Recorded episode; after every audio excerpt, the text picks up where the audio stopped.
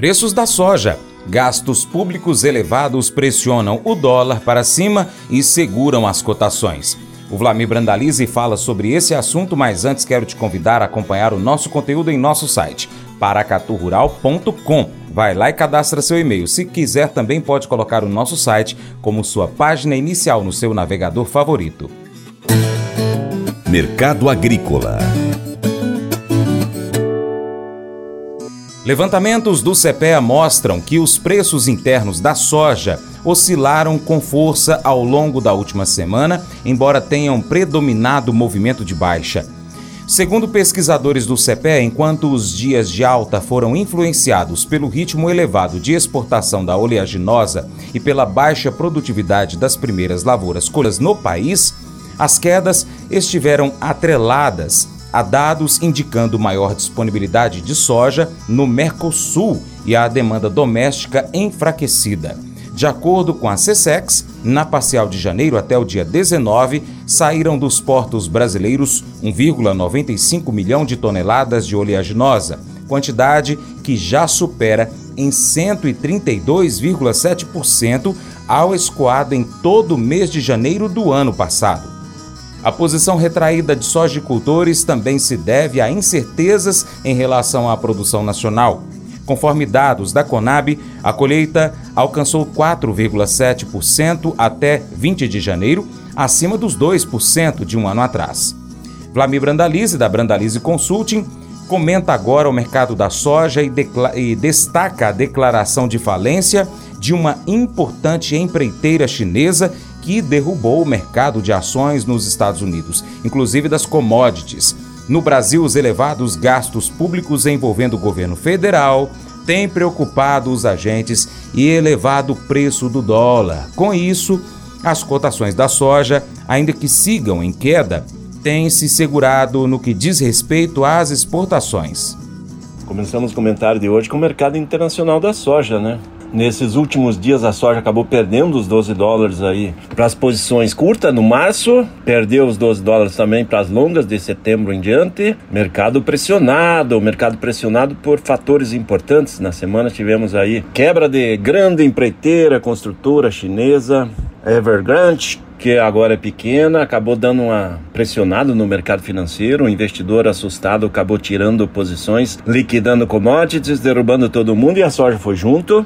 Tem fatores aí que mostram que a safra brasileira está vindo, né? A colheita pouco mais de 10, 12% no momento e o mercado internacional não está preocupado com a safra brasileira. Está de olho na safra da Argentina, clima na Argentina dando sinais que vai ter 10, 15 dias com poucas chuvas, mas por enquanto também não está preocupando tanto não, porque o solo argentino é muito bom. E se tiver algumas pancadas de chuvas aí, os volumes mesmo sendo pequenos, ele acaba segurando aí a lavoura da soja. Então, um mercado mais tranquilo justamente porque estamos com pouca pressão de compra dos chineses. Os maiores compradores estão atuando pouco e olhando o mercado já nesse sentido de feriadão chinês que começa aí no dia 10 de fevereiro. Então, mercado faltando fatores. Aqui no Brasil, o único fator que está apoiando a soja é o dólar em alta, função do mercado financeiro internacional e também da situação da nossa administração pública, o nosso governo aí com gastos muito maiores que arrecadação. Então, complicando a situação da economia brasileira que vai tendo pressão inflacionária crescente. Então, isso traz pressão no dólar e acaba servindo de apelo, mas nós tivemos queda nas cotações dos portos, que chegaram a andar 115 aí para as curtas de fevereiro, março, posições de 125, 126 para julho. Lembrando que essas posições, a questão de uma semana atrás, estavam 5 a 7 reais melhores. Agora o mercado já bem pertinho do fundo do poço. O problema é que ainda poderia cair um pouco mais, né? Porque o mercado de Chicago ainda tem risco de pressionar um pouco mais para baixo. É isso que você mostra, porque ainda não chegamos efetivamente na safra, né? O mercado brasileiro vai se colocar no, no, em Chicago quando a safra tiver com uns 40 a 50% colhido,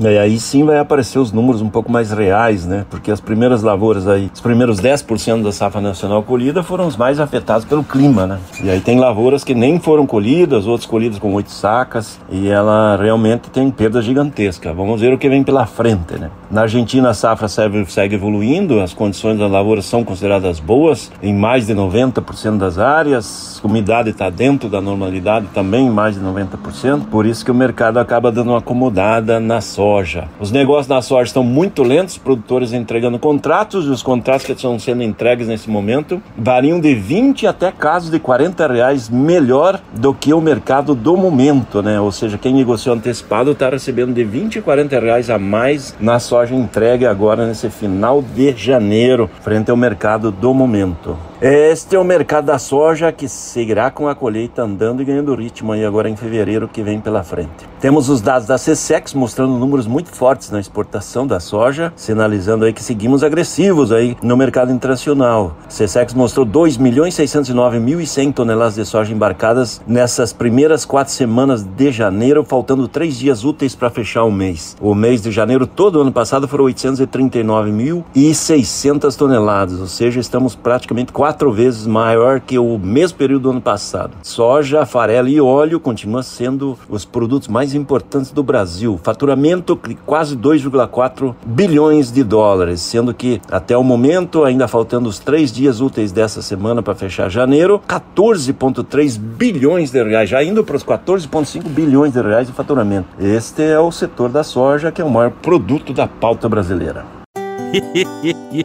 Mas eu vou dizer uma coisa pra você, viu? É, se quiser colocar propaganda sua aqui nesse programa, ó, eu vou dizer um negócio, você vai ter um resultado bom demais, senhor. É isso mesmo, é facinho, facinho, senhor. Você pode entrar em contato com os meninos ligando o telefone deles, é o 38, é o 991810123, bem fácil. É muito bom porque aí a sua empresa vai sair dentro de um programa que é ligado aí ao homem para mulher do campo. É nós que vai estar tá assistindo e também vai ver sua propaganda. É bom ou não é, só?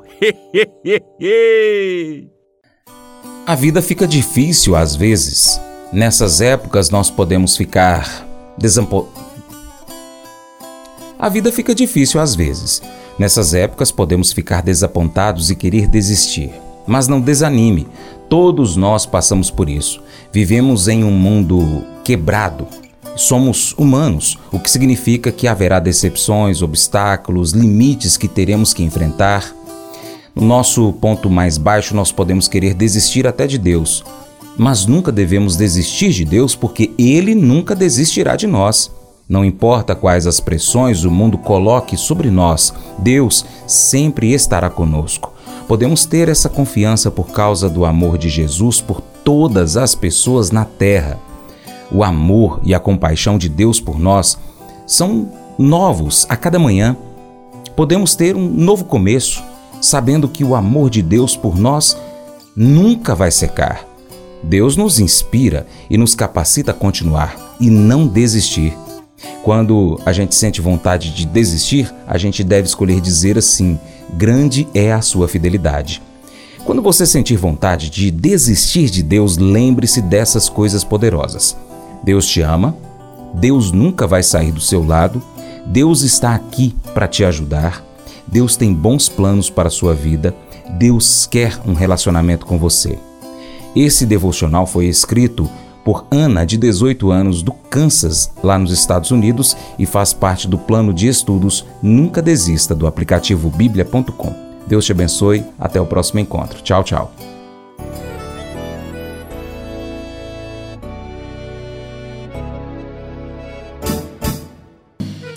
Acordo de manhã para prosear no mundo do campo, as notícias escutar. Vem com a gente em toda a região com o seu programa Paracatu Rural.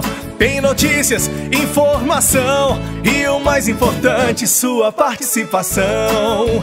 Programa Paracatu Rural. Programa Paracatu Rural.